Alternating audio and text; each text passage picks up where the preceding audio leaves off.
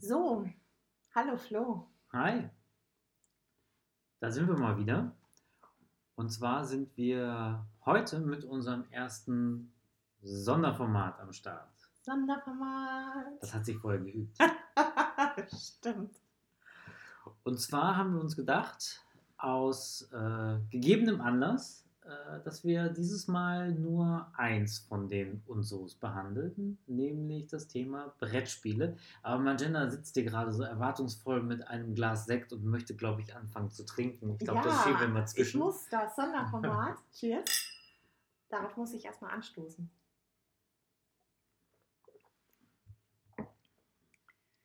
Ja, wir waren auf der Spielemesse, auf der Spiel, Genau, der in Essen. internationalen Spielemesse in Essen. Und das schon zum zweiten Mal. Korrekt, die ist einmal im Jahr, immer Ende Oktober. Mhm. Und äh, wir waren mit JP da. Mhm. Und ähm, die finden das übrigens lustig, dass sie JP sind. Hallo! ähm, genau. Ach so, übrigens sind wir jetzt bei Spotify. Achso, auch das, genau.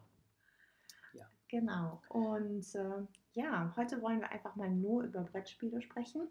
Denn obwohl die Spielemesse Spiel, ich glaube, noch und nöcher an Rollenspielen und Deckgames und Nerdkram zu bieten hat, sage ich jetzt mal so lapidar, haben wir uns eigentlich ähm, nur in zwei Hallen aufgehalten.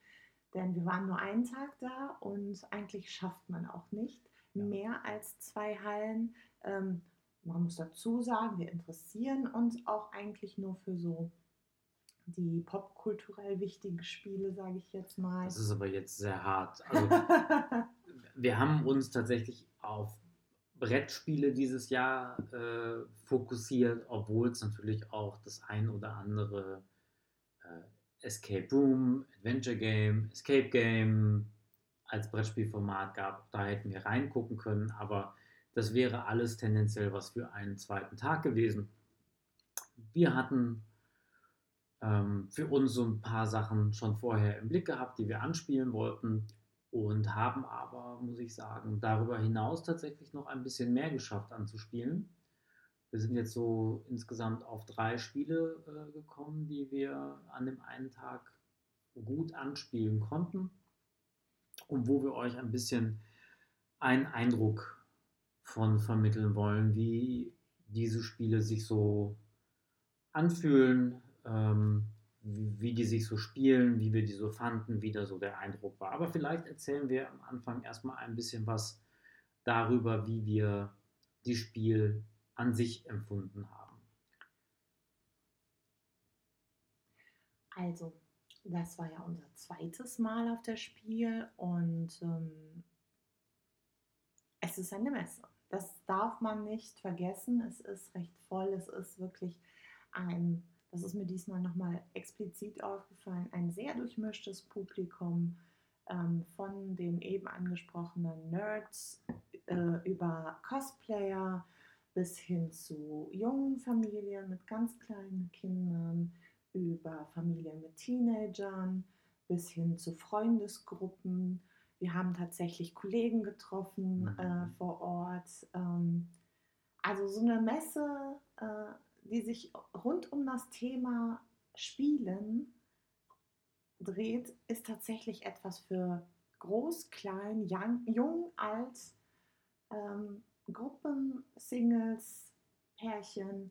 Also da findest du jeden Ja. und alles und Und es war halt auch total international, muss man halt sagen. Also wir haben uns mit einer ähm, Spieleerklärerin unterhalten oder sie vielmehr mit uns, weil sie uns so ein bisschen Leid geklagt hat.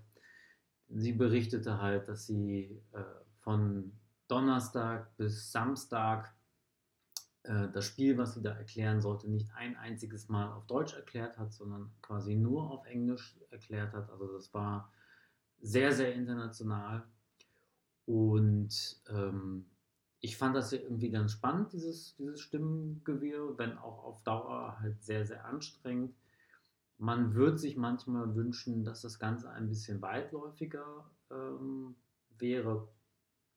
Aber ähm, es gibt halt unheimlich viel zu entdecken. Man ist halt manchmal aufgrund der Reizüberflutung so überfordert, dass man gar nicht, gar nicht alles wahrnehmen kann, an, an dem man da halt irgendwie vorbeiläuft. Ja, also obwohl man da einen ganzen Tag verbringt, so haben wir es zumindest gehandhabt, wir waren direkt zur Eröffnung da und fast bis zum Schluss hat man das Gefühl, äh, man hätte auch eigentlich zwei oder drei oder gar die ganzen vier Tage dort verbringen ja. können und hätte trotzdem noch nicht alles gesehen. Ja. Der Samstag und der Sonntag sind ähm, naturgemäß die, die vollsten Tage. Also wer das Ganze ein bisschen entspannter mal angehen möchte ähm, oder generell plant, da in Ruhe hinzugehen, der, der sollte den Donnerstag und den Freitag ins Auge fassen. Ähm, da, da sind weitaus weniger Leute wohl da. Am Sonntag, das war schon wirklich ein zwischendrin Hauen und Stechen. Ähm, da gibt es auch tatsächlich ganz, ganz unterschiedlichste Interessen, die die Besucher da verfolgen. Also es gibt welche, die da sicherlich hinkommen, einfach nur ein paar Spiele anzutesten. Andere kommen dahin, um vornehmlich Schnäppchen zu machen. Also das ist auch ein sehr, sehr skurriles und lustiges Bild, dass wenn man quasi schon ähm, in der Anfangsschlange, in der morgendlichen Schlange zum Messeauftakt ganz, ganz viele Leute äh, in der äh, Schlange stehen sieht, die irgendwie mit Trolleys oder Koffern oder Sack riesigen und Pack. Rucksäcken, genau. Ähm, und eben so riesigen sind. Listen teilweise ja. mit äh, Standnummern und Hallennummern ja. und Spielenamen und äh, Anbieternamen. Noch und nöcher. Ja, also wo du siehst, dass das wirklich Schnäppchenjäger sind. Und die, die interessanteste Ausprägung dieses Schnäppchenjägertums fand ich, war tatsächlich ein Anbieter, ich glaube in der Halle 4, der für diese Art von Schnäppchenjäger einen extra Spielerucksack angeboten hat. Das war halt ein, ein ganz normaler Rucksack, der aber diese fast genormte Größe eines äh, Spielerkartons, äh, Spielerkartons, so dieser quadratische Siedler-Spielekarton würde ich jetzt mal sagen, hatte. Sah ein bisschen aus, wie wenn man sich das so vorstellen möchte, wie diese äh, ähm, Fahrradkuriere ja, genau. von Fudora und ja. äh, es gibt auch natürlich ganz viele andere Fahrradkuriere. Unbezahlte Werbung, bla bla. ähm, genau, sah so ein bisschen aus, äh, war ganz spannend. Ja. Ähm, ich habe mir sagen lassen, dass es dieses Jahr tatsächlich 20.000 ähm, mehr, 20.000 mehr Besuch, ich habe der Satz macht 20.000 Besucher mehr sind. Danke. Vielen als Dank. letztes Jahr, bitte, bitte. Genau. Wobei ich leider an dieser Stelle nicht sagen kann, wie viele es letztes Jahr waren. Aber das hat man auch gemerkt. Also es war gerade so äh, zum Mittag hin äh, unfassbar voll. Äh, leider hatten sie, muss ich sagen, dieses Jahr auch ein kleines logistisches Problem, was den Food Court angeht oder diesen Bereich, wo sie hauptsächlich die Essenswägen ähm, stehen haben. Das ist nämlich in der Galerie in der Messe Essen. Und irgendwie hatten die ein großes Abluftproblem. Das heißt, äh, die Essensdüfte sind so ein bisschen in die Hallen gezogen, die da angegliedert waren. Und wenn man da in diese Galerie ging, wo unter anderem auch viele Kinderspielehersteller waren und zum Beispiel Hüpfburgen und so Bereiche, wo die Kinder so ein bisschen Pause machen konnten. Da hat man teilweise keine Luft gekriegt. Irgendwann ist denen aufgefallen, dass man vielleicht mal ein Tor öffnen könnte. Äh, das hat dann ein bisschen geholfen. Das nur am Rande.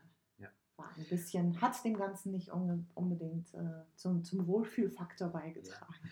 Was äh, mir dieses Jahr aufgefallen ist, was mir beim letzten Mal nicht so ins Auge gestochen ist, ist tatsächlich dieses Thema ähm, Equipment rund um Spielen. Also wir sind zum Beispiel an einem vorbei, äh, einem Anbieter vorbeigelaufen, an einem Stand vorbeigelaufen, ähm, wo der Hersteller äh, extra Spieletische angeboten hat. Also man muss sich das so vorstellen, ganz normale Esstische, allerdings mit so einer ähm, Einlassung, wie man sie vielleicht vom vom Würfelspielen in Las Vegas am ehesten kennt, mit so einer kleinen äh, Furche, sodass man da wieder eine Platte drauflegen konnte, sodass man das dann entweder zum Spielen nutzen konnte, dann war da innen drin ein Filz ausgelegt, teilweise sogar passend zu unterschiedlichen Spielen, also manchmal war das eine Wiese und dann passte das irgendwie zu dem Spiel oder manchmal war das irgendwie ein, ein Feld oder eine Kraterlandschaft und das passte dann zu einem Science-Fiction-Spiel. Und wenn man halt nicht spielen wollte, konnte man einfach die Holzplatte wieder reinschieben. Fand ich sehr, sehr spannend. Ähm, ist mir letztes Jahr so überhaupt nicht aufgefallen, äh, dass Also es sowas groß- gibt. Der Ja. große Vorteil an diesen Spieltischen, ähm, wenn man sich denn so einen hinstellen möchte, ist natürlich, dass man Spiele, die langwierig sind, dann einfach aufgebaut lassen kann.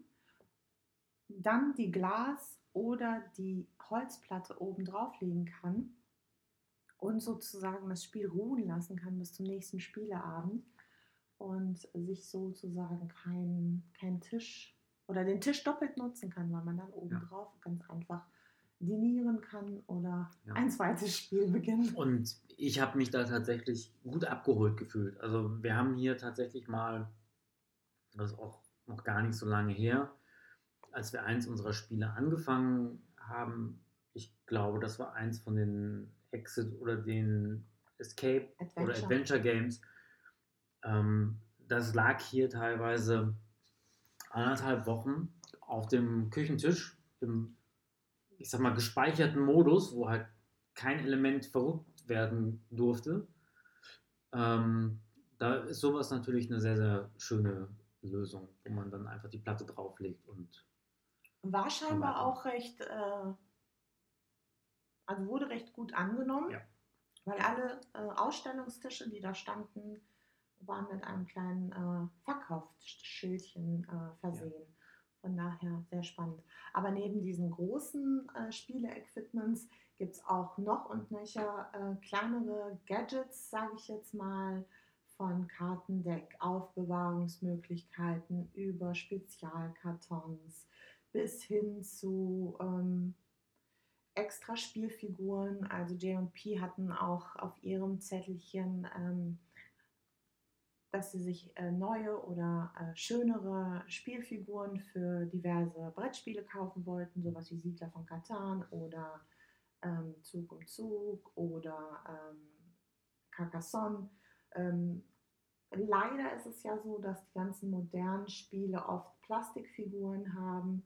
Äh, viel charmanter sind natürlich Zinnfiguren oder eben Holzfiguren. Ähm, das ist immer sehr schön und die kann man sich dann auch zusätzlich dort nochmal kaufen für ein kleines Geld. Was mir auch aufgefallen ist, ähm, ist tatsächlich dieser Trend, oder vielleicht bin ich beim letzten Mal auch einfach, äh, ist es mir nicht ins Auge gefallen, dass ähm, Spiele jetzt auch ein bisschen größer sein dürfen. Also nicht nur, dass das Spielbrett auch Maße einnimmt, die, die einem tatsächlich riesig erscheinen, sowas wie einem, einem kompletten Quadratmeter.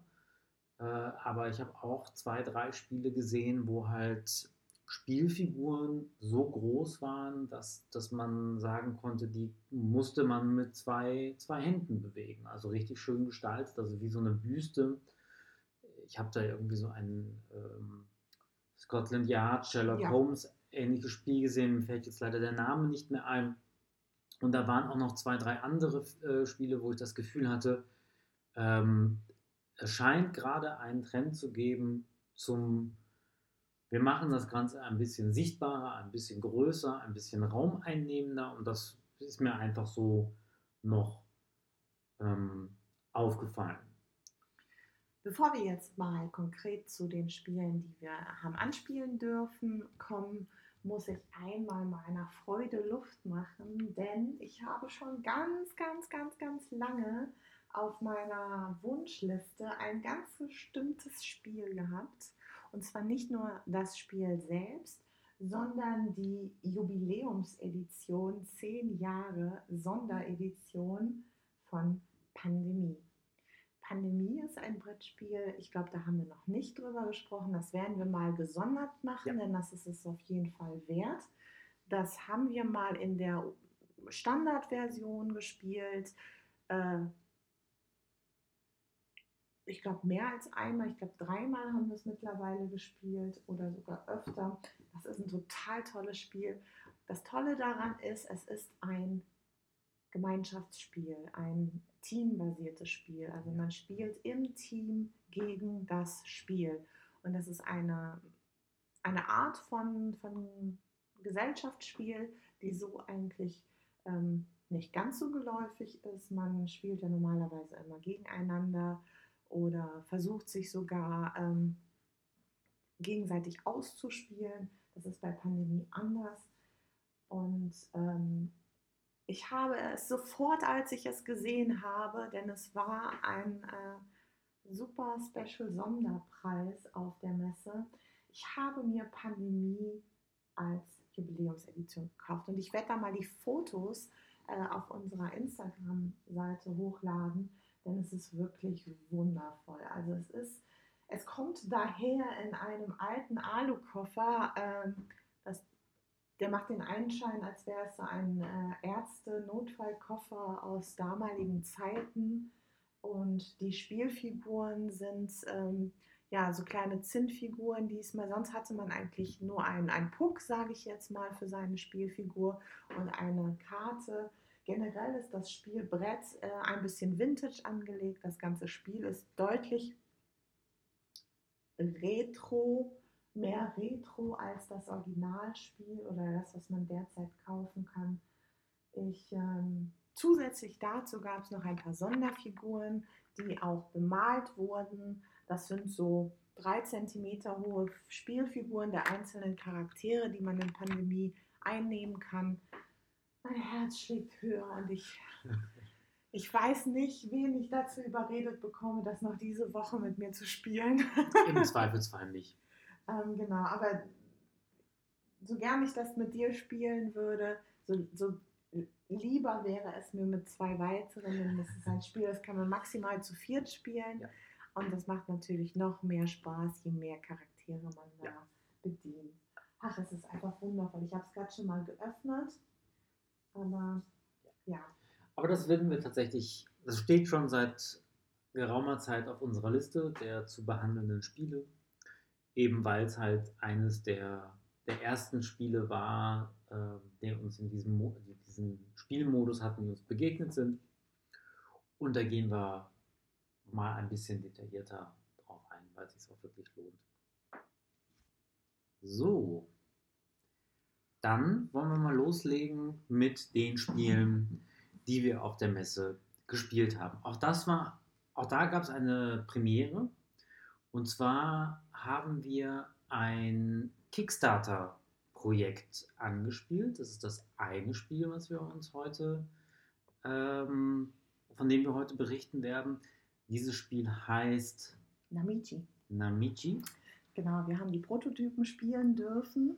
Die waren so sehr Prototyp, dass man uns gesagt hat, dass es eine gewisse Spielfarbe, nämlich Gelb, gar nicht gab und sie das am Donnerstag noch einpinseln mussten.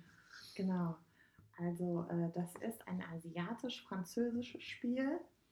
Ähm, es gibt eine, ein, eine Vorgängerversion, äh, die, man hat uns gesagt, eigentlich das gleiche Spielprinzip hat.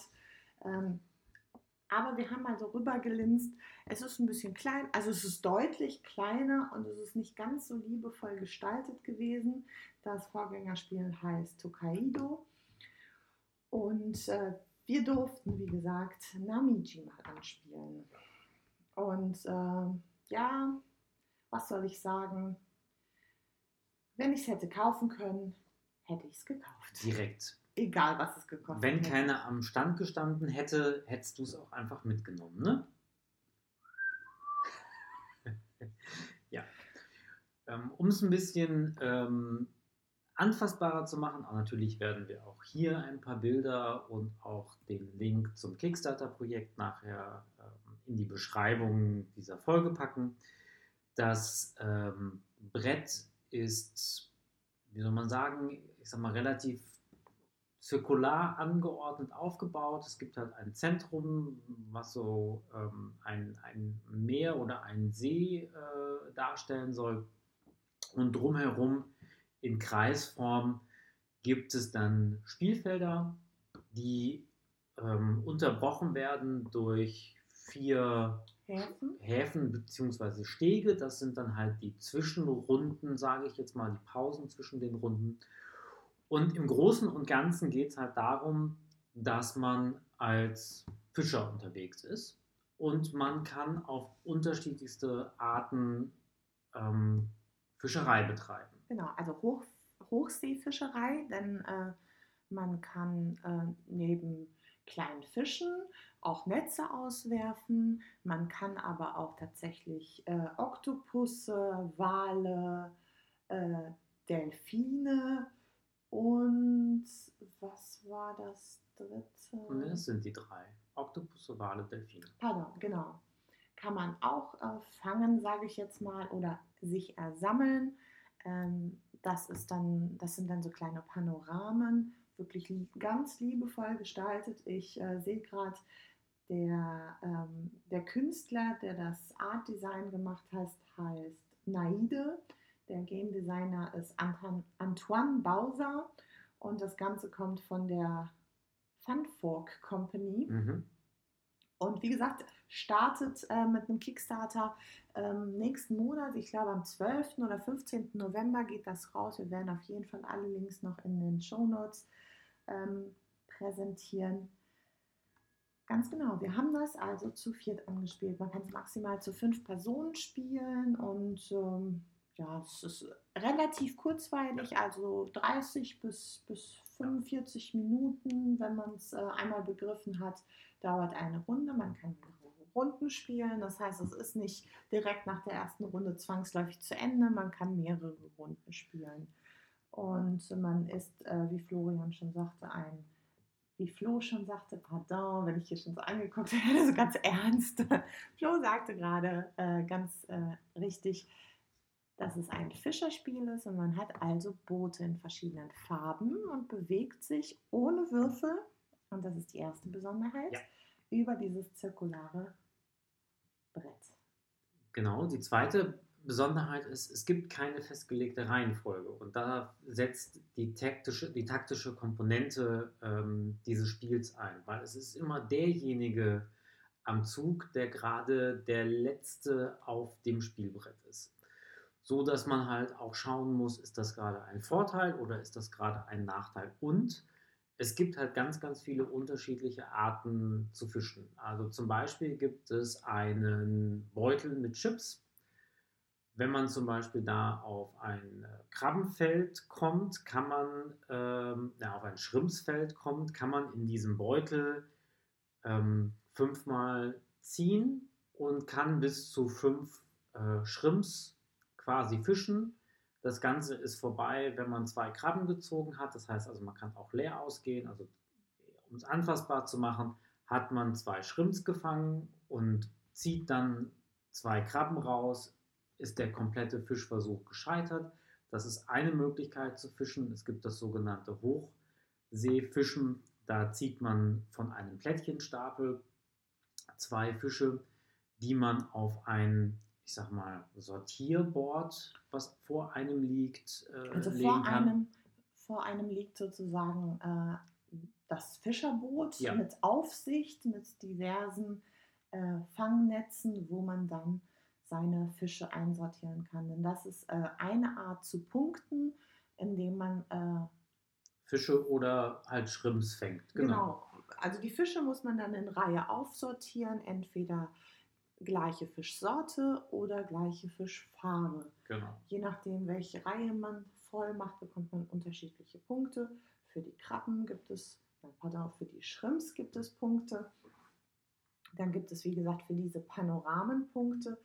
Äh, Die Panoramen sind dann die, die Delfine, die Oktopusse und die Wale. Man kann dann sozusagen von oben nach unten, das ist wirklich wunderschön gestaltet, kann man sich die, ähm, die jeweiligen Tiere dann ersammeln und so auch Punkte gewinnen. Genau, Es das gibt, Sammeln funktioniert halt darüber, dass man halt auch auf eins dieser Felder kommt. Genau. Also es gibt halt ein Delfin, ein Oktopus, ein Walfeld in jeder Runde und man kann also vom Prinzip ähm, bis zur dritten Runde schon alle Sachen beieinander haben, sogar früher, weil ähm, man auch auf einige Felder doppelt gehen kann. Genau, also nochmal einmal kurz, zum Aufbau dieses Spielbretts. Wie Flo schon sagt, es ist zirkular, es geht also einmal im Kreis. Und ausgehend von diesem äh, Rondell, sage ich jetzt mal, gibt es so Satelliten, ähm, an, an deren Ende dann sozusagen entweder das Symbol für die Hochseefischerei, das Symbol für die Netzfischerei, ein Wal, ein Delfin, ein Oktopus, Krabbe, ein Boot oder zwei, äh, eine von zwei Sonderkarten aufgezeichnet ist. Ähm, diese Satelliten haben dann entweder einen Standpunkt oder zwei. Das heißt, entweder ein Spieler oder zwei Spieler gleichzeitig können sich darauf platzieren. Und man darf, wenn man am Zug ist, so viele, also man darf sich so weit oder, äh, ähm, also man kann entweder einen Schritt machen oder, oder, aber direkt eigentlich schon auf den Steg gehen, aber das genau. macht halt relativ wenig genau. Sinn. Man muss halt entscheiden, wo man sich platziert, was strategisch für einen ähm, vorteilhaft ist. Äh, dabei bedenken sollte man immer, dass der, der ganz am, am Ende steht, dann der Erste ist, der wieder losgehen darf. Ebenso ist es, wenn man sich auf dem Steg platziert. Wenn man am Steg ist, das ist sozusagen eine Rundenpause. Da bekommt man auch Karten von diesem Sonderkartenstapel und derjenige, der sich ganz vorne hinstellt, darf zuerst eine von fünf Karten auswählen und derjenige, der ganz hinten platziert ist, bekommt sozusagen die geringere Auswahl, weil alle, die vor ihm standen, bereits die Auswahl aus den Karten hatten, darf aber als nächster oder als erster wieder losziehen ja. und sich dann strategisch für ihn vorteilhaft, für ihn oder sie vorteilhaft platzieren. Genau, also äh, da, man merkt jetzt gerade schon, es gibt ganz, ganz viele unterschiedliche Komponenten. Und beim Spielen selber war uns das, glaube ich, auch gar nicht so klar. Ähm, was das Spiel so spannend macht, ist, dass man auf ganz, ganz viele unterschiedliche Arten und Weisen Punkte sammeln kann. Wir hatten jemanden dabei, der hat äh, unheimlich viele Panoramen gelegt. Es gab jemanden, der war gut im Schrimpsfischen, der andere hat die Fische gut gelegt. Dann hat jemand äh, diese, diese Bonuskarten gezogen ohne Ende. Und letztendlich haben wir festgestellt, dass wir alle vier in so eine, in einer Spanne von drei Punkten auseinander waren. Genau. Wo wir gedacht haben, es ist total offensichtlich, wer hier eigentlich gewinnt. Richtig. Also man kann auch tatsächlich, vielleicht ändert sich das dann, wenn man ein bisschen öfter gespielt hat und ein bisschen besser einschätzen kann, wer hier jetzt die Nase vorn hat. Aber man konnte tatsächlich, als wir ausgewertet haben, nach einer Runde, das war eins der Spiele, das wir tatsächlich gefühlt zu Ende gespielt ja. haben, weil wir die eine Runde beendet haben, wir konnten überhaupt nicht einschätzen, wer von uns äh, gewonnen hat oder wer vorne lag. Aber wie Flo gerade sagte, ähm, es waren nur wenige Punkte zwischen uns. Ein ganz, ganz tolles Spiel. Also nicht nur äh, artdirektorisch wunderschön, auch das Spielprinzip ist sehr toll, weil man keine Würfel hat, weil es trotz, ähm, trotzdem einen sehr großen strategischen Aspekt mhm. hat ähm, also es gab einen Moment, wenn ich das jetzt mal so sagen darf, da haben ähm, Pi und ich gewusst, äh, dass Florian eigentlich nur einen richtigen Zug machen kann, um quasi zwei Züge hintereinander vorne zu liegen. Das ist jetzt ein bisschen kryptisch gesagt, ja. man müsste das man müsste es sehen. Man kann es auch eigentlich gar nicht äh, wiedergeben, aber es war tatsächlich so, wenn er sich an eine bestimmte Position hingestellt hätte, hätte er wieder hinten gestanden äh, in der nächsten Runde und wäre eigentlich sofort nochmal dran gewesen. Und wenn er dann nochmal sich äh, richtig positioniert hätte, wäre er nochmal dran gewesen und hätte ja, viele Panoramen gekriegt und viele Punkte sozusagen. Also es, was man auch sagen muss, was was ich jetzt nicht gemerkt habe in dieser Komponente, also in dem Spiel selber, ist die Komponente, dass man anderen was verbaut. Was ich bei anderen Spielen häufiger, also wenn ich jetzt zum Beispiel an äh, Siedler oder River oder was auch immer denke, ähm, da gibt es häufiger Situationen, dass du glaubst, keine andere Möglichkeit mehr, mehr zu haben, als einen anderen Spieler Möglichkeiten zu nehmen. Hier habe ich das in keinster Weise irgendwo festgestellt, weil zum einen ist gar nicht so klar absehbar, wer gerade vorne liegt und wer irgendwie gerade auch welchen Plan verfolgt. Und zum anderen musst du viel zu sehr auf deine eigene Strategie gucken. Beziehungsweise, ähm, ich weiß nicht, wie es dir ging, ich hatte das Gefühl, die Strategien ändern sich auch relativ schnell. Das Einzige, was passieren kann, ist, dass man sich auf ein Feld stellt, wo man, wo, also dass sich ein anderer auf ein Feld stellt, wo man selbst drauf wollte. Das kann passieren. Aber das Feld wiederholt sich ja. Das ist jetzt auch nicht ja. so Aber dramatisch. Manchmal gibt es ja auch noch einen zweiten Platz. Was auch noch passieren kann, ist äh, im Meer oder in dem äh, Wasser, in dem Gewässer liegen immer einige Fische offen und einige sind sozusagen blind, muss man blind fischen. Mhm. Wenn einem natürlich jemand jetzt einen offenen Fisch, den man da jetzt schon anvisiert hat, vor der Nase wegschnappt, ist das auch so ein bisschen verbauen. Aber nicht so dramatisch, dass es wirklich ähm, gegen einen anderen Spieler ist. Also genau, es ist, es ist eher halt, so, oh, Pech gehabt. Genau, richtig. Und das ist halt so die Komponente, die, die man in anderen Spielen immer häufiger sieht. Und das ist mir hier nochmal klar geworden, dass das halt sehr, man muss halt sehr auf sich selber gucken, und man muss halt auch sehr, sehr flexibel sein, was seine eigenen Pläne irgendwie angeht, weil es kann immer mal passieren, dass sich einer auf das Feld stellt, wo du gerade hin wolltest. Dann passiert das allerdings nicht aus Strategie, sondern weil der seine eigene Strategie verfolgt. Mhm. Und ähm, das gehört irgendwie auch zu dieser Kurzweiligkeit des Spiels dazu. Also wir sind sehr gespannt, was da mit dem Kickstarter-Projekt passiert, ob wir da an ein Spiel rankommen, wie viele das unterstützen und wir werden schauen, dass wir da an Möglichkeit eine, eine Version bekommen, weil es hat wirklich, wirklich Spaß gemacht. Und ähm, man muss auch sagen, dass die Dame, die uns das erklärt hat, uns das relativ schnell erklärt hat. Also es war halt so, man brauchte so, keine Ahnung, zehn Minuten grob Einweisung, was ist was, wie ist das Spielprinzip. Und dann konnte man mit ein bisschen Hilfestellung im Spielen selber, also ich glaube, wir haben eine Runde tatsächlich mit viel, also einen Abschnitt von Steg zu Steg, mit viel, was bedeutet diese Karte, mache ich das hier richtig ähm, gespielt. Und die letzten drei Runden haben wir eigentlich sehr selbstständig und sehr flott dann auch gespielt. Dann waren zumindest euch drei, war klar, worum es da geht. Und dann durfte man sich über mich nochmal ein bisschen lustig machen. Und am Ende war es dann doch knapper, als alle gedacht haben. Ja. So. Ähm, zum Abschluss nochmal, ich liebe es, dass das Spiel sehr, ein sehr großes Spielbrett hat. Also wir saßen an einem recht großen Tisch ähm, und kamen alle sehr gut dran.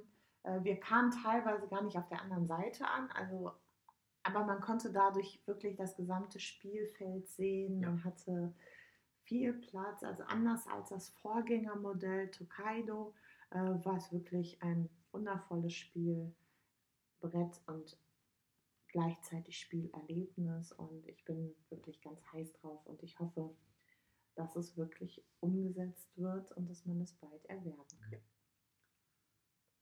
Das war Spiel Nummer 1. Das war Spiel Nummer 1. Ähm, Spiel Nummer 2, da sind wir eigentlich so ein bisschen durch Zufall drauf gestolpert, weil äh, P und J wollten sich eigentlich nur eine Erweiterung für Quacksalber besorgen, was wir letztes Jahr angespielt haben. Und dann standen wir da an dem Stand und stellten fest, oh, da sind die gleichen Personen für diesen Stand zufällig wie letztes Jahr. Die Gesichter kennen wir doch. Und es ist genauso voll und wir kriegen hier niemals einen Tisch, um irgendwas zu machen. Und dann haben wir quasi die Taverne im tiefen Tal gesehen. Genau, es gab mehrere neue Spiele. Es gab eine Erweiterung für ähm, Quacksalber, ähm, irgendwas mit Hexen. Ich habe es gerade Zauberhexen. Ich habe auf die anderen nicht geachtet. Also bösen Hexen, irgendeine Erweiterung. Ich muss ähm, sagen, ich bin auch hier wieder von der Verpackung, vom Cover, vom, von der Aufmachung äh, angesprochen worden und habe mich für Mhm. alles andere nicht wirklich interessiert. Es gab noch ein zweites Spiel, was ich auch gerne noch gespielt hätte. Das hat das, äh, das hatten die, die Gruppe, die, mit denen wir den Tisch gewechselt haben, die hatten das Spiel, das irgendwie was mit im Nebel, Flüsse im Nebel hieß Hm, oder so. okay. Da müsste ich jetzt nochmal recherchieren. Aber das haben wir dann nicht mehr geschafft, denn wir haben die Tavernen im tiefen Tal von Schmidt gespielt. Ja. Man muss dazu sagen, das ist zum Einstieg, bevor wir ein bisschen was erklären, wie es aussieht, wir haben uns hier tatsächlich sehr, sehr schwer getan, ins Spiel reinzukommen. Also wir haben 20 Minuten, 25 Minuten probiert mit der Anleitung und dem Grundaufbau, den uns die Spieler davor hinterlassen haben, irgendwie ins Spiel reinzukommen. Es hat nicht geklappt. Das liegt sicherlich auch daran, dass die Akustik in der Messe so war, wie sie war und wir irgendwie direkt loslegen wollten und ähm, das, ja, man kann sich schlecht konzentrieren. Und äh, deswegen war es sehr toll. Und das, den Gedanken hatte ich gerade schon ähm, so als allgemeines Fazit. Das Tolle an dieser Spielemesse ist, dass wenn man da äh, die Gelegenheit nutzt und Spiele anspielt, ist, dass man sie von einem Profi erklärt bekommt. Und das macht so viel aus. Also man Ja. muss sie sich nicht selbst erarbeiten. Man bekommt alle Basics in ihrer Wichtigkeit erklärt. Das heißt, manchmal ist es ja so, dass in, einem, äh, in einer Spielanleitung ganz, ganz viel drinsteht, wo du dir denkst, boah, das überfordert mich jetzt. Ich will einfach nur loslegen zu spielen und diese Hostessen, sage ich jetzt mal, oder diese ähm, Spieleerklärer vor Ort, die wissen einfach, wie sie dich ganz schnell an Spielen bringen. ich glaube auch, dass die relativ schnell anhand deiner Nachfragen mitbekommen, wie tief du schon oder ob du ein erfahrener Spieler bist oder halt nicht. Ob du schon einen Zugang zu dem Spiel hast, weil du schon selber 20 Minuten geguckt hast, oder aber ob du gerade von Null anfängst. Also die stellen sich relativ schnell auf dich ein. Bei dem anderen Spiel, erinnere mich dran, bei dem dritten Spiel gab es sogar noch eine weitere Komponente, die das, den Einstieg in das Spiel erleichtert haben, aber da gehen wir gleich nochmal drauf ein. Bitte denkt nun dran, sonst vergesse ich das. Auf jeden Fall, wir hatten dann jemanden da, der uns das Spiel erklärt hat und ab dann ging es relativ schnell. Wir haben, glaube ich, drei der acht möglichen Runden gespielt und hätten auch gerne weitergespielt, haben uns aber dann dafür entschieden, dass wir zum einen äh, anderen Leuten, die dann auch da äh, warten und, und schauen, welcher Tisch ist als nächstes frei, die Gelegenheit bieten wollten, auch mal mit oder spielen zu können. Und zum anderen wollten wir natürlich auch nochmal weiterziehen und schauen, was es noch so gibt. Die Taverne im tiefen Tal liegt hier gerade halb ausgebreitet vor uns. Es, Ähm, man muss sagen, Magenta hat aufgehört, sie auszupacken, Weil weil, man diese Teile aus dem, aus dem Bögen knipst und sie das Gefühl hatte, in der Aufnahme klingt das wie ein Schmatzen. Aber vielleicht ist es gar nicht so schlimm. Na, wir äh, lassen das jetzt mal. Genau, wir lassen das jetzt mal. ähm, also, das Spiel ist, wie Florian gerade schon gesagt hat, sehr schön gestaltet. Es ist ein, ähm, ein sehr altertümlich anmutendes Spiel, sehr, ähm, ja, es wirkt für mich, wenn ich das jetzt so aus dem Gefühl sagen kann, wie ein Märchen, wie eine Illustration eines Märchens. Also anders als das äh, Namiji vorhin, was sehr modern, sehr illustrativ, sehr bunt, sehr knallig war und sehr modern, ist das hier ein sehr ähm, ja, klassisch anmutendes Spiel und hat so eine, ja, eine Eine leicht mittelalterlich anmutende Optik. Genau. Also man hat, ähm, wie der Name schon sagt, eine Taverne vor sich, jeder seine eigene, mit einer eigenen Bezeichnung und man hat äh, ja eine Aufsicht, also quasi die Sicht von oben, als würde man das Dach abnehmen und in eine Bar reingucken. Genau. Bei welche Taverne hast du da gerade Ich habe jetzt hier vor mir liegen die Rote Taverne und die heißt zum Roten Stier. Genau. Und diese Taverne zum Roten Stier besteht aus mehreren Elementen, die sich dann wiederum auch noch umdrehen lassen können. Also zum einen gibt es einen Gästebereich, wo man einen wesentlichen Teil des Spiels nachher platzieren kann. Es gibt eine Kasse, es gibt ähm, ähm, einen, einen, Bereich mit einer Kellnerin, es gibt ähm, eine Bar, es gibt einen Keller mit einer Bierlieferung, es gibt Gold- und Bierreserven. Und das Spiel an sich handelt halt einfach davon, dass jeder Spieler seine Taverne erfolgreich betreiben, äh, betreiben muss. Man schlüpft sozusagen in die Rolle eines Wirts und muss dazu ja, seine Taverne so betreiben, dass man möglichst viele Gäste hat. Die platziert man dann an entsprechenden Tischen und man kann eben Geld oder Bier einnehmen. Genau. Nochmal kurz zu den Basics. Also es ist ein, ein Spiel von Schmidt Spiele, von dem äh, Wolfgang Warsch designt. Das kann man ab zwölf spielen, zu zweit oder zu viert oder auch zu dritt, also zwei bis vier Spielern. Und schätzungsweise braucht man ungefähr eine Stunde, bis man einmal ja. mit allen vier Runden, äh, mit allen acht Runden, pardon, durch ist. Ja. Das Spielprinzip ist ähm, so, dass jeder Spieler eine Grundausstattung an Karten hat. In dieser Grundausstattung an Karten sind äh, sieben Gäste, die unterschiedlich äh, Einnahmen, Dukaten bringen eine, äh, ein, eine äh, Kellnerin, einen, ein Bierlieferant und was war das dritte nochmal? Kellner, Bierlieferant und. Ja gut, wir haben auch nur das Basic-Spiel gespielt. Man kann es auch nochmal erweitern. Ähm, ich weiß nicht, worauf du hinaus willst. Es gibt noch eine, einen dritten. Also es gibt die Gäste. Hauptkarte. Es gibt die Gäste. Ja, ja, die ne? Gäste, das sind ja die Hauptkarten. Also auf jeden Fall, man bekommt zehn Karten. Bevor wir es komplizierter machen, der Bierhändler, der Tellerwäscher, achso, der Tisch, genau, der zusätzliche Tisch. Ja, auf jeden Fall von diesen zehn Karten ähm, muss man, oder jede Runde beginnt so, dass man von diesen zehn Karten die Karten zieht und auf seinem Spielbrett verteilt, bis man alle Gäste auf den leeren ähm, Plätzen platziert hat. Danach gibt es eine Würfelrunde, also man hat grüne und weiße äh, Spielwürfel mit den weißen Spielwürfeln. Nein, also man hat Farb Farbig, nicht Würfe, grüne, Entschuldigung, ja. Jeweils passend zur Taverne, also grün, gelb, blau und rot und weiße Würfel. Genau. Die, die weißen Würfel würfelt man immer, die farbigen Würfel würfelt man je nachdem, ob man ähm, eine Kellnerin platziert hat oder aber ob man andere Zusatzfeatures aktiviert hat.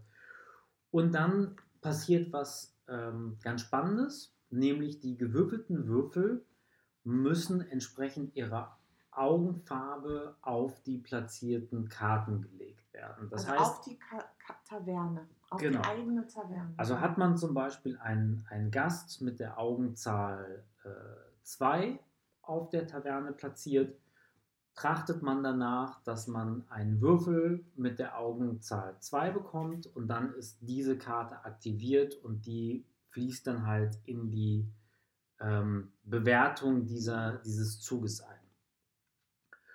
Und das Spannende daran ist, dass man nicht seinen eigenen Würfelwurf nimmt und verteilt, sondern man nimmt sich einen Würfel und reicht dann reihum seine Würfel weiter und bekommt dann von dem rechts neben einem sitzenden auch die Würfel gereicht und guckt dann, was halt passt.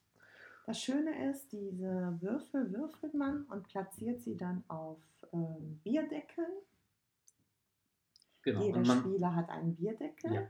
Und man reicht dann den Bierdeckel mit den restlichen Würfeln weiter nach links, bis keine Würfel mehr da sind. Nachdem das abgeschlossen ist, guckt halt jeder Spieler, welche Karten er aktiviert hat. Man kann dann je nach aktivierten Karten ähm, Dukaten oder aber Biere einsetzen, um wiederum neue Karten zu kaufen. Das sind dann entweder andere Gäste oder äh, Zusatzkarten oder aber man kann zum Beispiel, das ist auch sehr, sehr schön gelöst, ähm, im Wirtshaus selber ähm, Dinge verändern, optimieren. Also in der Standardausstattung hat man zum Beispiel die Möglichkeit, zwei Biere zu speichern je Runde. Oder aber man kauft für sieben Dukaten die Möglichkeit, fünf Biere zu speichern. Und so hangelt man sich halt von Runde zu Runde. Insgesamt gibt es acht äh, Runden und mit jeder Runde werden auch nochmal Zusatzfeatures ähm, ausgelöst. Also dieses Rundenprinzip erinnert dann teilweise dann ein bisschen an Quacksalber, muss man sagen. Ähm, aber im positiven Sinne, weil das wirklich so Elemente, sich Elemente bedient, ohne dass man das Gefühl hat, das ist Quacksalber kopiert. Und wir hatten den Eindruck, dass es halt eine sehr gelungene Mischung ist zwischen ähm, einem Spiel wie Dominion, also einem reinen Kartendeck, Game, einem Brettspiel und Elemente von, von Quacksalber. Und wo wir das Gefühl hatten, wie gesagt, am Anfang waren wir ein bisschen lost, was die Bedienungsleitung anging, aber beim Spielen selber waren wir sehr, sehr schnell sehr gut drin. Man muss aber auch sagen, das ging uns letztes Jahr mit Quacksalber genauso. Wir, ja. wir saßen da im Spiel selber die erste halbe Stunde oder die ersten 20 Minuten haben uns gedacht, was ist das hier? Und wenn man es dann gespielt hat, das erste Mal gespielt hat und dann auch zum zweiten Mal spielt, dann ähm, merkt man, dass man immer taktischer vorgeht, dass man sich immer bewusster wird, was man machen muss und dass das immer mehr Spaß macht. Was wir für uns Entschuldige, was wir für uns noch nicht erschlossen haben, es gibt eine mysteriöse Tüte in dem Spiel, wo es dann auch nochmal eine Phase 2, 3 und eine Erweiterung gibt, wo wir noch nicht geguckt haben, was das denn eigentlich ist. Aber wir haben es ja auch noch nicht hier zu Hause für uns angespielt. Genau, das wollte ich nämlich auch sagen. Also es gibt hier, das haben wir auf der Spielemesse schon gesehen, ähm, aber das sehen wir jetzt auch bei diesen, ähm, ja, wie nennt man das? Also man muss hier die ganzen Utensilien noch aus einem, aus einer Stanze sozusagen herauslösen und wir sehen hier ganz viele Elemente, die wir so auf dem äh, in der halben Stunde, die wir das angespielt haben, überhaupt nicht wahrgenommen haben. Was ich noch sagen muss, ist, äh, neben, dem, äh, neben der Taverne, die jeder Spieler für sich hat, gibt es noch ein, ein Spielbrett, ein allgemeines, wo zum einen die Rundenanzahl weitergegangen wird. Und zum anderen gibt es halt auch ein, ähm, also das Ende des Spiels ist dann auch, wenn man sozusagen einmal um das gesamte Kloster herumgekommen ist. Darauf werden nämlich die, die Pucks äh, in der Spielerfarbe verteilt. Und ähm, es gibt einen Bereich auch in der eigenen Taverne, wenn man den Würfel in entsprechender Würfelzahl äh, dort drauf stellt, dann darf man seinen Puck dann ein, eine Position weiterschieben und äh, da kann man dann auch entsprechend extra Punkte machen. Es gibt hier auch noch Bücher, von denen ich überhaupt nicht weiß, wofür sie gut sind. Das werden wir euch dann gerne nochmal nachtragen. Ähm, also ich denke, wir werden in der nächsten Zeit dieses Spiel noch einmal äh, komplett spielen und mit den anderen Sachen, die man da sonst noch benutzen darf und muss und kann. Ähm, es gibt tatsächlich auch noch eine Rückseite, äh, wo man das Ganze dann mit, wie es aussieht, mit anderen äh, Gadgets äh, erweitern kann. Ähm, das heißt, man kann es, also es wird, äh, es macht den Eindruck, als würde es nie langweilig werden, je nachdem, welche äh, Startposition man sozusagen wählt kann man das Ende beeinflussen. Ein sehr schönes, sehr mannigfaltiges Spiel und wie ihr schon raushören könnt, wir haben es uns direkt auf der Messe gekauft. Ja, also kann sein, wenn wir es tatsächlich auch mal komplett gespielt haben, bis zu dem besagten Zusatzmodul, dass das nochmal in einer Folge detaillierter und expliziter auftaucht. Aber so viel erstmal nur als erster Eindruck. Also alleine das hier sieht aus, als wären es Schuldscheine. Ja. Von daher sehr spannend. Sehr schön. Tavernen im tiefen Tal, Schmidt-Spiele. Wir haben jetzt 30 Euro dafür bezahlt. Äh, die Händler vor Ort haben es auch für 39 verkauft. Wir hatten jetzt nochmal geguckt, im Internet sind die Preise wirklich sehr weit auseinander. Also je nachdem, wo man schaut, gibt es das für knapp über 30 Euro bis hin zu 39 Euro. Die Preise werden mit Sicherheit auch nochmal sinken, so wie das halt so ist. Ähm, wir berichten nochmal, wenn wir es mal zu Ende gespielt haben. Ja. Und dann kommen wir zum letzten Spiel, wo ich ganz ehrlich sagen muss, bevor wir auf die Messe gefahren sind, habe ich von dem Spiel schon gehört, weil es da schon eigentlich von, der, von den Kritikern irgendwie sehr gut aufgenommen wurde. Und Also ich hatte so meine Zweifel, ob das was für uns ist. Ich habe es nur wegen der Optik irgendwie interessant gefunden. Genau, wegen der Optik. Wir, wir haben ja hier, ich glaube, das haben wir schon mal erwähnt, direkt gegenüber einem kleinen Buchhandel, der seit, äh, seit kurzem auch eine Spielecke hat. Das hat uns sehr gefreut. Und da ist uns das dritte Spiel, was wir auf der Spielemesse angespielt haben, mit dem Namen Flügelschlag. Richtig? Ja, Flügelschlag. Nein, Vogelflug. Moment, ich muss einmal schauen, pardon. Ich meine Flügelschlag. Es heißt Flügelschlag, korrekt. Das ist uns äh, aufgefallen, weil es eigentlich ganz hübsch aussah. Ja. Und dann haben wir uns da mal ein bisschen drüber informiert und haben gedacht, hm, das klingt aber lahm. Äh, Also genauso lahm wie äh, die Frage der Spielleiterin, um auszumachen, wer denn jetzt gerade anfängt, klang halt die Spielebeschreibung. Nämlich sie hat uns gefragt, wann habt ihr denn das letzte Mal Vögel wer beobachtet? von euch hat als letztes Vögel beobachtet? Und äh, da konnten wir alle einstimmig nur mit noch nie, niemand antworten. Und dann fing einfach irgendwer an. Genau.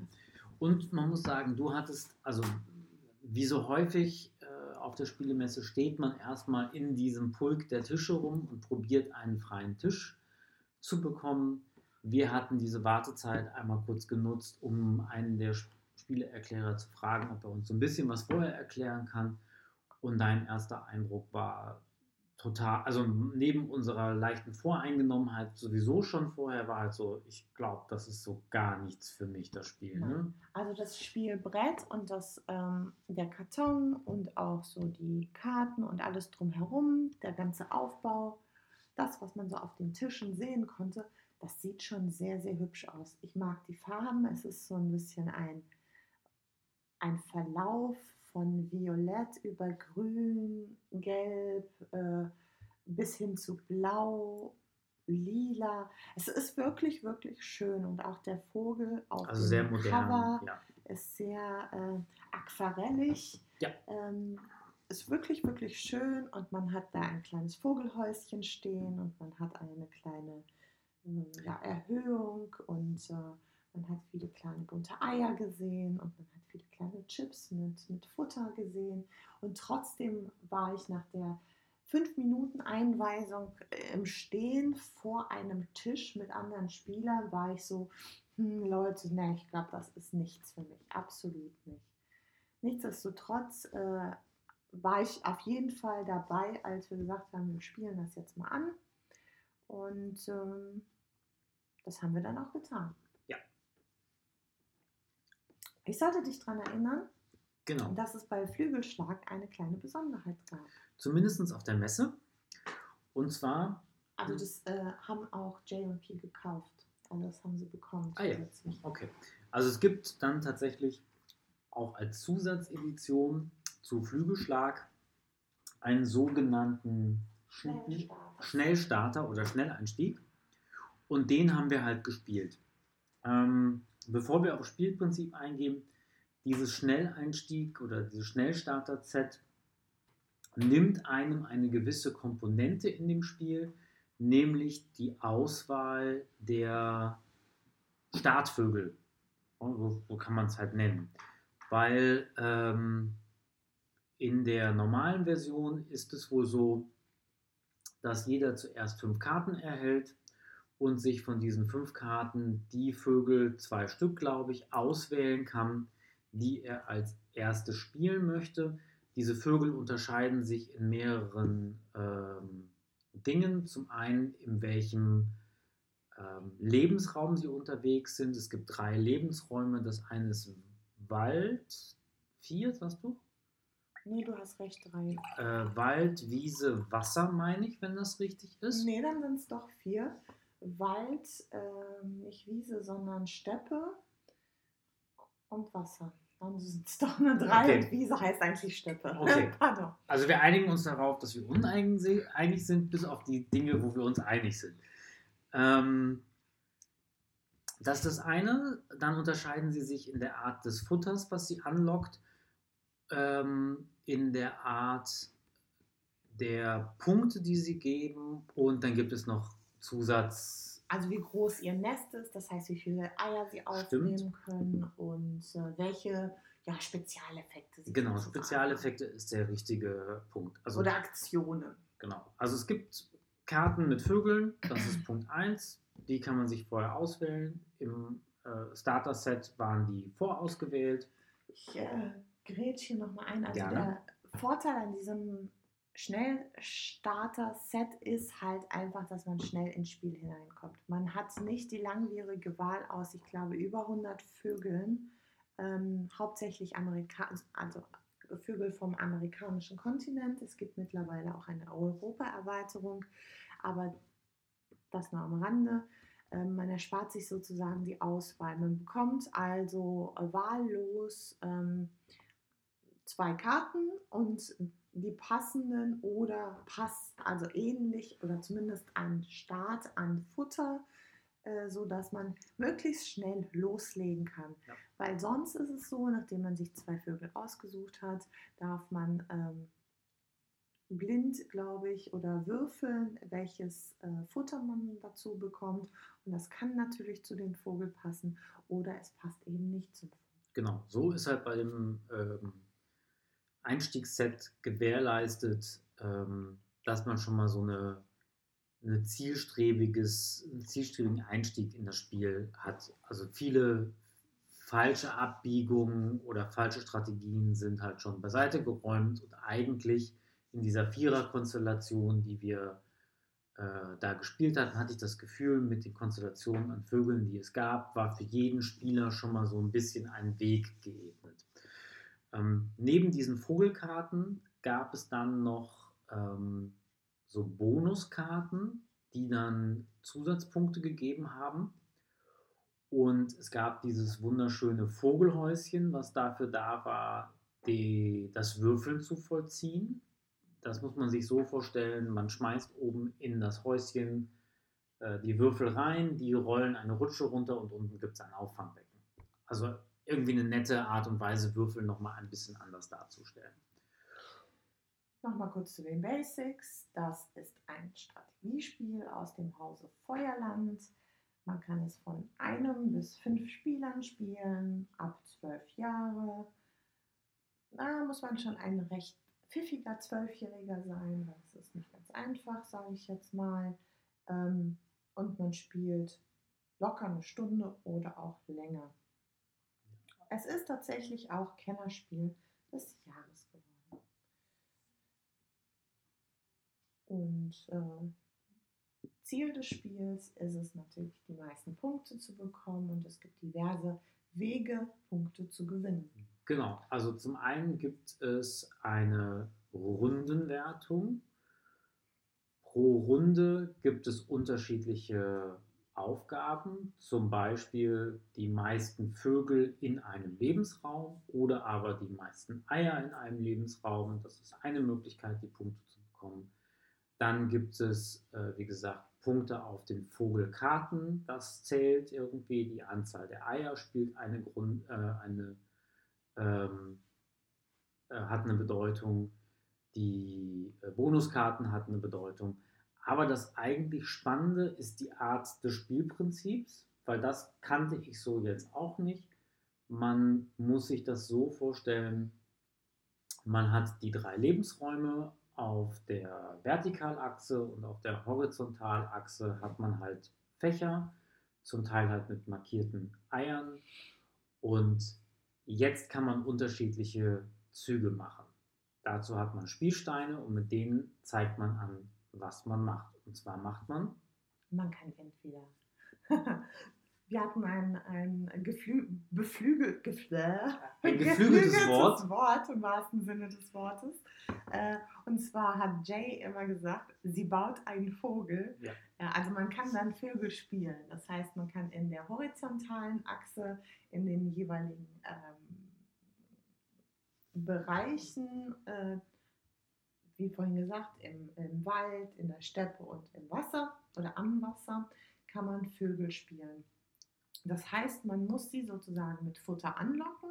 Wenn man die, die passenden Futterplättchen zum Vogel, äh, deren, dessen Karte man auf der Hand hat, äh, hat, dann darf man diese abwerfen und den Vogel auf das erste freie Feld in dem jeweiligen äh, Habitat hinlegen. So weit, so gut. Das ist auch erstmal für jeden noch klar und nachvollziehbar, dass man halt auch in jedes in jeden Lebensraum einen Vogel bauen kann. Wenn der Vogel da liegt, ist er allerdings noch nicht aktiviert.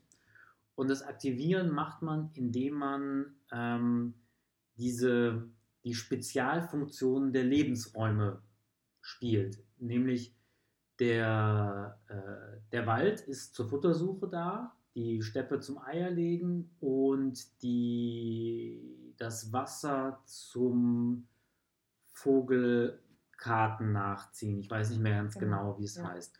Und wenn man jetzt zum Beispiel sagt, okay, ich habe in der ersten ähm, Vertikalspalte einen Vogel liegen, ähm, der ist dann allerdings noch nicht aktiviert, ähm, dann muss man quasi, um den zu aktivieren und auch um Futter zu kriegen, keinen Vogel bauen, sondern halt Futter suchen. Und man legt dazu sein, sein weiteres Spielsteinchen rechts neben die Vogelkarte und kann dann halt die dort abgebildete Futter, ähm, Futterspielzug machen. Bekommt dann zum Beispiel, da steht dann, da sind zwei Würfel abgebildet und kann sich dann zum Beispiel zwei, für zwei Würfel, die gewürfelt wurden, Futter nehmen hat dann aber den großen Vorteil, dass man nicht nur dieses Feld spielt, sondern auch die Vogelkarte, die man schon gelegt hat. Meistens steht dann auf der Karte eine, ein Spielzug, genau. Das wäre dann zum Beispiel in dem Fall, nimm dir einen, einen Fischfutter, sage ich jetzt mal, und dann hat man den Zug komplettiert. Das heißt, es wird irgendwann eine wunderbare Kettenreaktion. Umso mehr Vögel man Runde für Runde in einen Lebensraum legt, umso mehr Aktionen macht man pro einzelnen Spielzug, weil man teilweise dann über drei oder vier Felder sein Spielsteinchen von links, von rechts nach links zurückbewegt. Genau. Also auf den Vogelkarten selbst sind neben den Habitaten und Futtermitteln und der Kapazität der Nester, das heißt, wie, viele Eier man aufnehmen kann.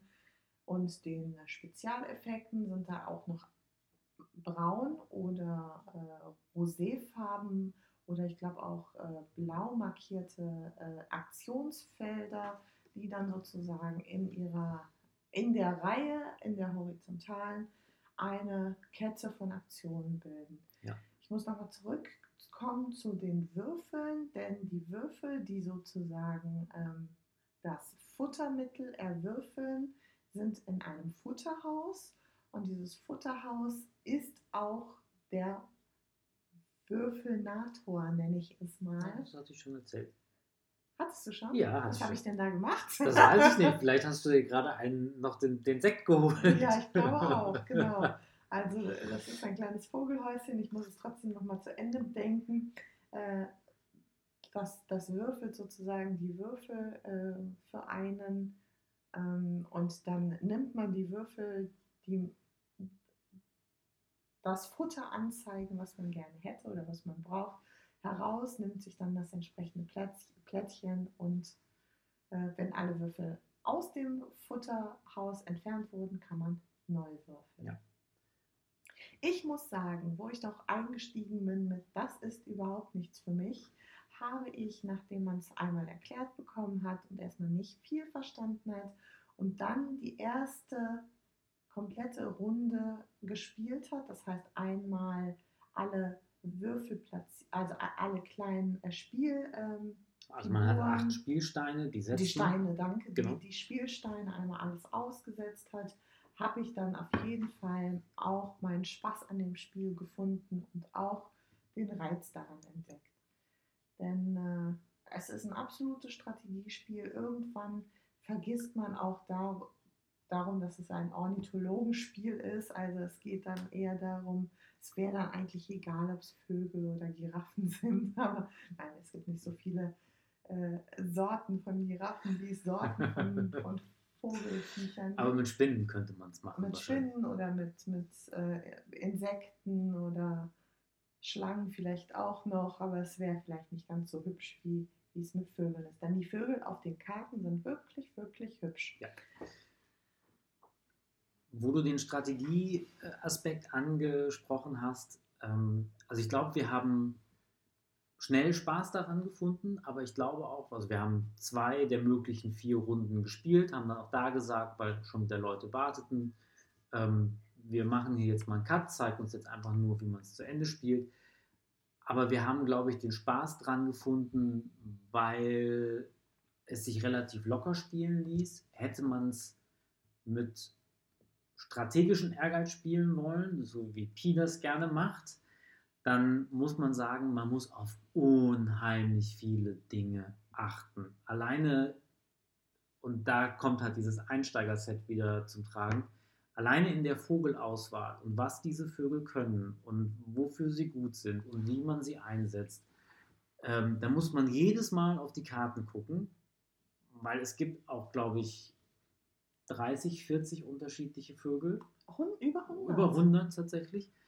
Es ähm, sind 35 in der Europa-Version ja. und in dem Standard also, sind es über ja. 100. Also es ist jetzt nicht so wie, keine Ahnung, bei, wie bei Pandemie, wo man halt weiß, man hat fünf oder sechs Charaktere und diese fünf oder sechs Charaktere können genau das, sondern man muss halt genau gucken, okay, welche Sachen liegen da, was können die, was bedeutet das, wenn ich meine Reihe durchführe, welche Vögel habe ich aufgenommen, wo möchte ich die hinlegen, wie baue ich mir am besten die Reihe, was kann ich überhaupt mit meinem verbleibenden Spielstein bauen, ähm, wie viele Eier habe ich überhaupt, wann muss ich wieder Eier legen. Sätze, wo ich gedacht habe, dass ich sie niemals sagen werde. Aber ich glaube, der strategische Aspekt, den haben wir nur erahnt beim Anspielen. Der kommt, glaube ich, wenn wir uns äh, die ein oder andere zweistündige oder einstündige Session liefern. Ja, genau. Ähm, also ich, ich glaube, es wird auch besonders spannend, wenn man, also die vier Runden sind auch variabel. Also es gibt kleine Plättchen, die man äh, auf die vier Runden legen kann ähm, sage ich jetzt mal. Und die geben das Rundenziel an. Und wenn man das vorher weiß, bevor man sich die Vögel aussucht, dann kann man entsprechend auch ja. überlegen. Ich möchte sagen, wir hatten zum Beispiel in der ersten Runde war, um ein bisschen mehr ein Gefühl für dieses Spiel zu geben, in der ersten Runde, das erste Rundenziel war die meisten Vögel in einem Lebensraum. Genau. Im Wald. Dies, genau, im Wald. Diese Runde hatte ich für mich äh, gewonnen oder da hatte ich die meisten Punkte bekommen, weil in meinem Starter-Set waren schon zwei Vögel, die in den Wald äh, gehörten. Ich hatte direkt das richtige Futter. Ich habe hinterher Vögel für den Wald oder mit diversen äh, Lebensräumen. Also dann gibt es Vögel, die haben zwei oder drei Lebensräume zur Auswahl gehabt. Ich habe dann gewusst, okay, das Rundenziel ist so folgendes. Natürlich habe ich dann alle meine Vögel in den Wald gesetzt. Äh, Rundenziel Nummer zwei war meiste Eier im, zwei, im Lebensraum. zwei, genau in der Steppe. Und da sieht man den strategischen Part. Ich glaube, darauf möchtest du hinaus.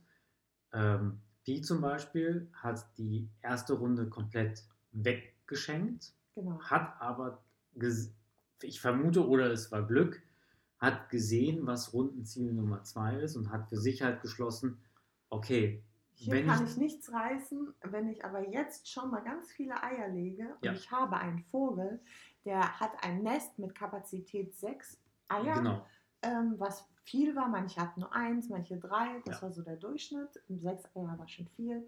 Hat einfach in Runde 1 bereits angefangen, einfach nur noch Eier zu legen. Und er wusste halt, also wir, wir hatten zu dem Zeitpunkt, wo wir es gespielt haben, auch noch kein Gefühl dafür, wie findet die Auswertung statt. Wir wussten nur, die Anzahl der Eier wird recht relevant sein. Und so hat er quasi in der ersten Runde schon, ich glaube, drei Vögel in diese Eierleg, äh, also in die Steppe gelegt. Hatte da, glaube ich, nach der Runde auch schon fünf Eier stehen. Und ähm, da kamen wir halt in der zweiten Runde nicht. Und er hat dann, wir haben nach zwei Runden ausgezählt, hatte er, glaube ich, zehn Punkte Vorsprung vor allen anderen. Wir waren alle so in Schlagweite. Ähm, und das ist, glaube ich, so das, wo man sich dann, da ist es, glaube ich, wirklich so ein bisschen wie Schach.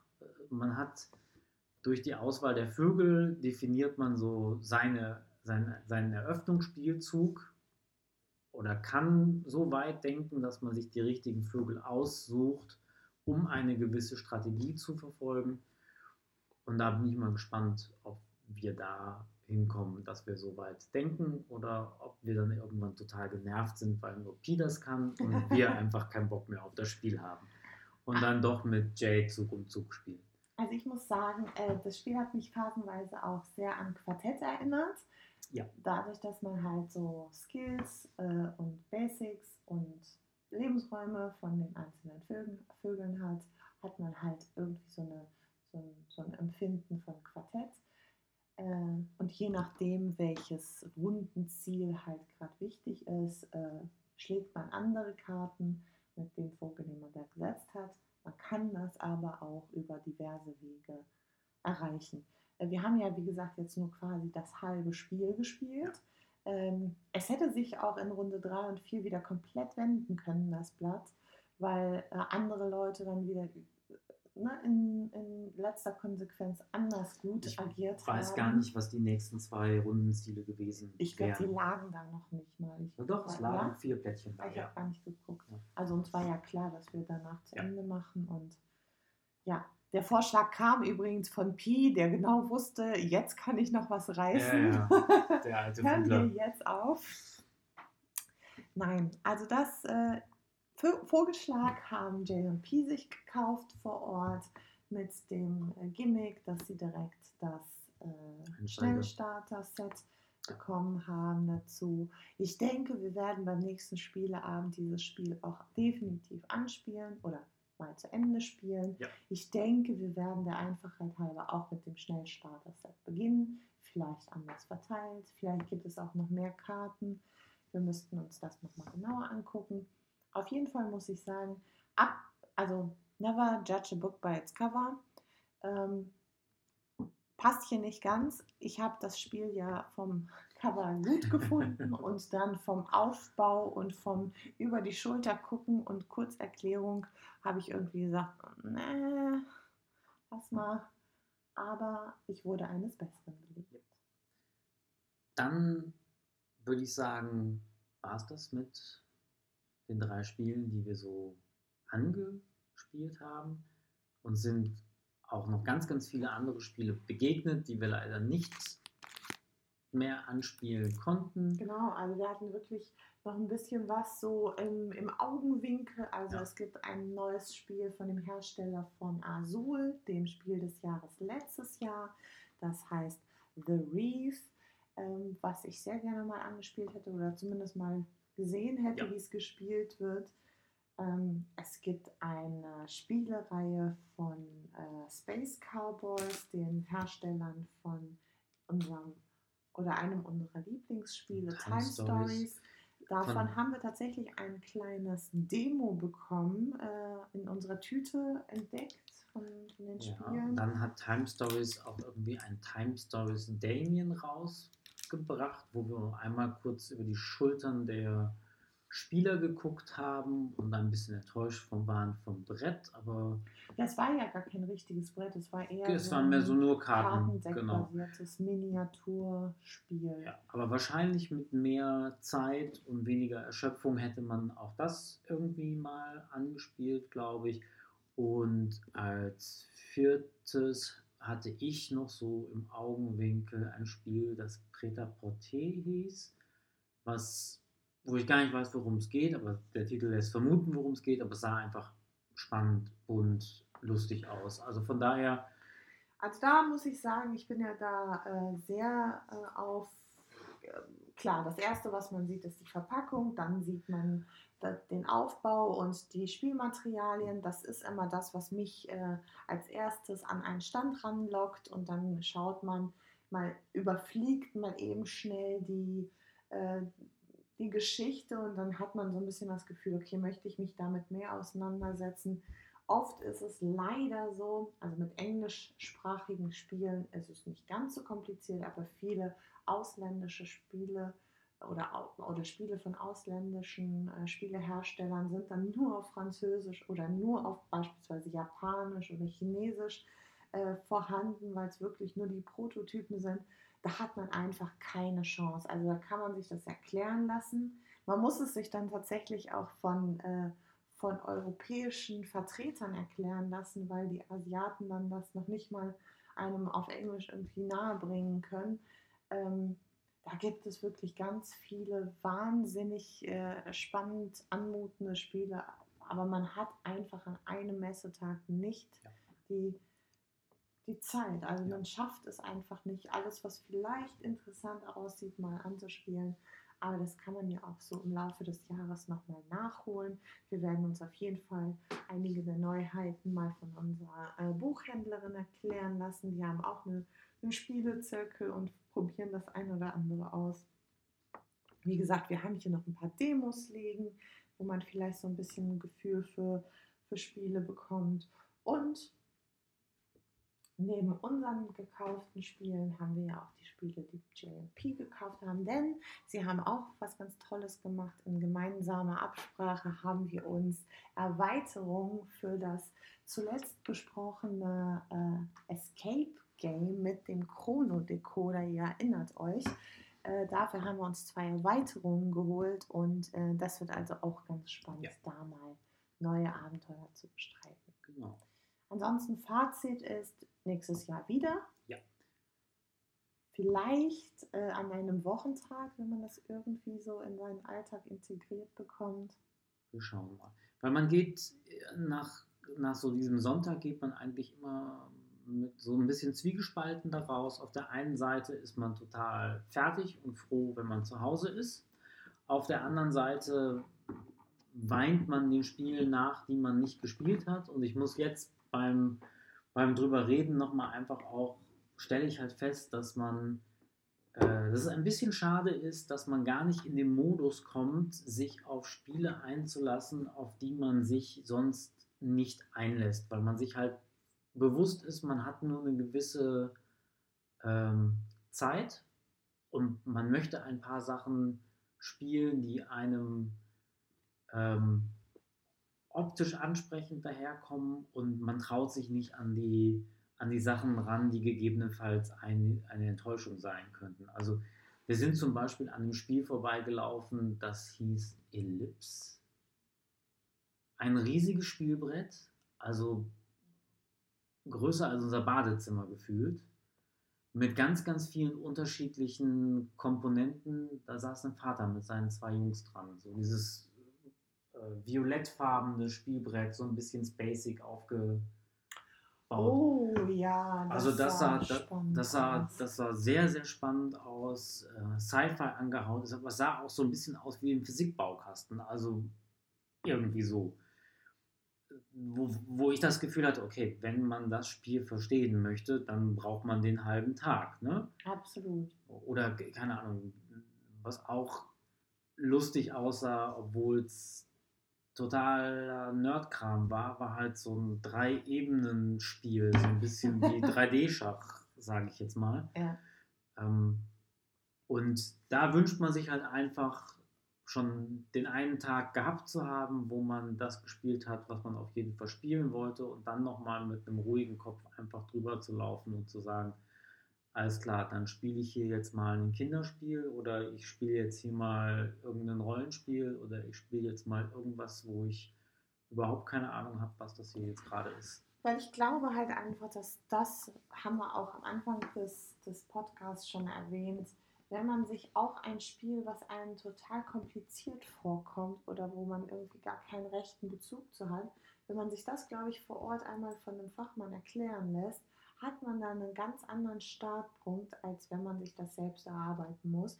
Und ich glaube, aus der Erfahrung mit Flügelschlag heraus, ähm, was ich ja wirklich optisch ansprechend fand, aber von der Thematik und von der Erklärung, von der ersten Kurzerklärung her, also eigentlich hat er das so erklärt, wie es auf dem Karton draufsteht, ähm, habe ich erst gedacht, nein. Und hinterher so das erste, die erste Spielpraxis mit paralleler Erklärung war halt wirklich so, dass man sich dachte, ach, das ist ja eigentlich auch ganz nett. Von daher äh, nächstes Jahr wieder, vielleicht auch mal zwei Tage, vielleicht nicht gerade unbedingt zwei Tage hintereinander, aber vielleicht kriegt man ja so einen Modus rein, dass man mal den Donnerstag und den Sonntag dann nochmal nimmt äh, oder andersrum oder wie auch immer. Wir werden es euch berichten, äh, wenn wir in einem Jahr noch hier sind. Genau. Ich würde sagen, das war unser Sonderformat. Sonderformat. Unser erstes. Und wir können, glaube ich, auch schon einen kleinen Ausblick geben, was es als nächstes gibt. Genau, da machen wir gleich eine kleine Teaser-Folge und äh, sagen jetzt einfach mal, machen Das- jetzt einfach mal Schluss, oder? Ja, oder fällt uns noch ein und so ein? Hm. Nö. Dann Schluss.